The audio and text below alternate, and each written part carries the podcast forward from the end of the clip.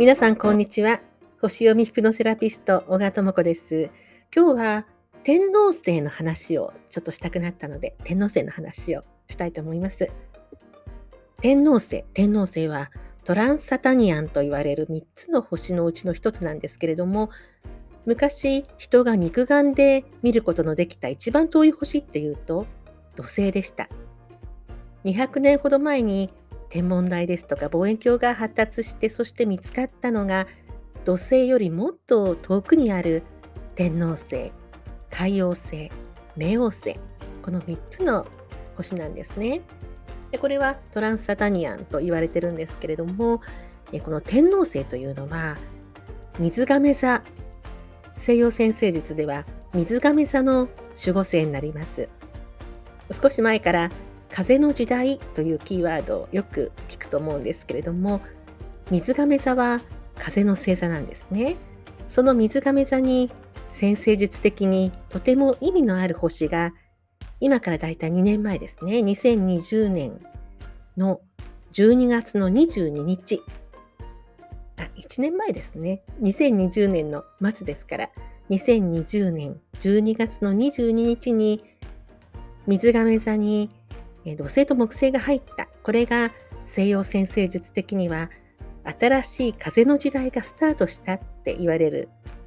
そのきっかけになった瞬間なんですけれども、まあ、だんだんだんだんゆるゆると、まあ、世界の皆さんのこう生き方への感覚ですとかいろんなことが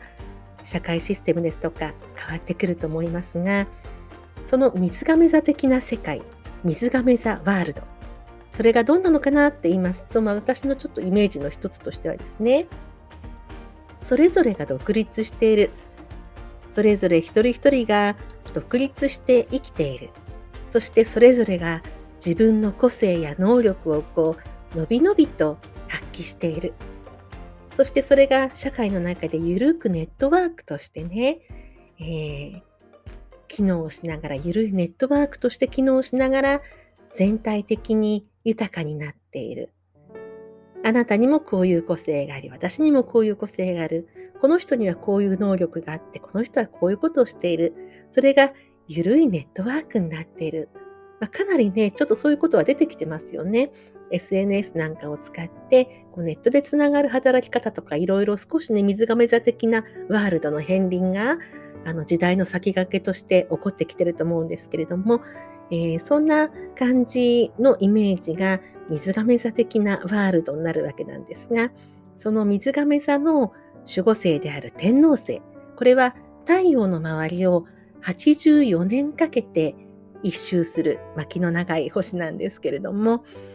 だいたいね80過ぎるとだいたいこうまあ周りのねおばあちゃんとかご両親とか見ててもわかると思うんですけれども80過ぎると個性が突出してきませんか？それまで本当にやりたかったようなことを抑えてたことがなんかこう吹っ切れて、まあもういつ、いつお迎えが来てもいい私は好きなことをやるよみたいな世界がだいたい80ぐらい過ぎると出てきて、ある種の、まあ、達観してる感じですよね。人生の達観。もう怖いものないわっていう心境で、そして初めて本当にやりたかったこととか、本当に言いたいこととか、なんかこうある種のこうなんかこう突き抜けたような生き方を始める方、まあ、私の親なんか見ててもそう思うんですけれどもその境地っていうのは生まれた時のホロスコープの天王星に84年かけて天王星が戻ってきたからその刺激なんですね。そういうふうに西洋占星術では考えるんですけれどもじゃあね84歳まで待てないよ。今だって自分らしく生きたいよ。天皇星はどうしてくれるの？っ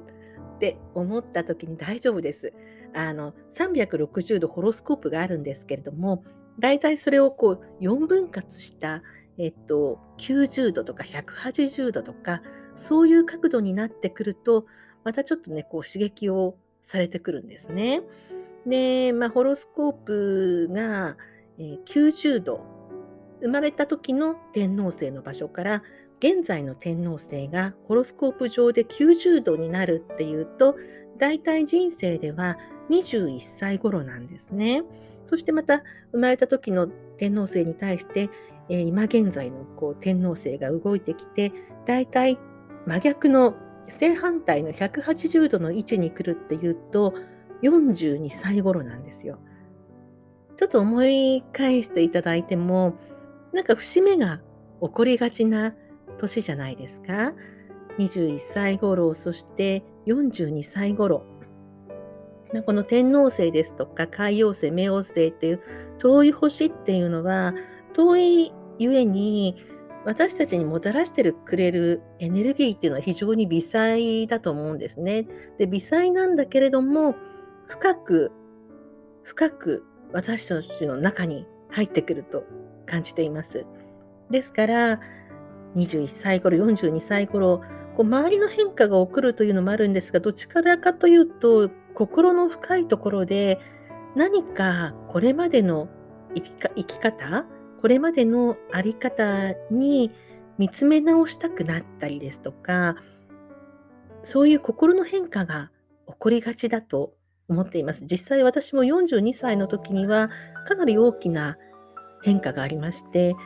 こうこれからの人生のことをこう深く考えてで、まあ、行動もしたんですね。パッとある会社に応募して、新しい人間関係の中で初めての業界で仕事を始めたりとか、それがすごく今の私につながってるんですが、ですから、まあ、天皇星、天皇星、こう自分らしく自分の能力を発揮して、個性豊かにこの地球で自分を表現していきたいと思った時に21歳42歳非常に大きなチャンス非常に大きな節目となる年ですので、えー、天皇星のね、まあ、42歳はハーフリターンなんて言うんですけれども、まあ、その話を今日はさせていただきました。今21歳頃42歳頃の時期を迎えてらっしゃる方は深く自分の天皇星について調べてみたりしても楽しいかもしれないなと思います。はい。では、今日はこんな話をしました。また次の放送でお会いしましょう。お相手は小川智子でした。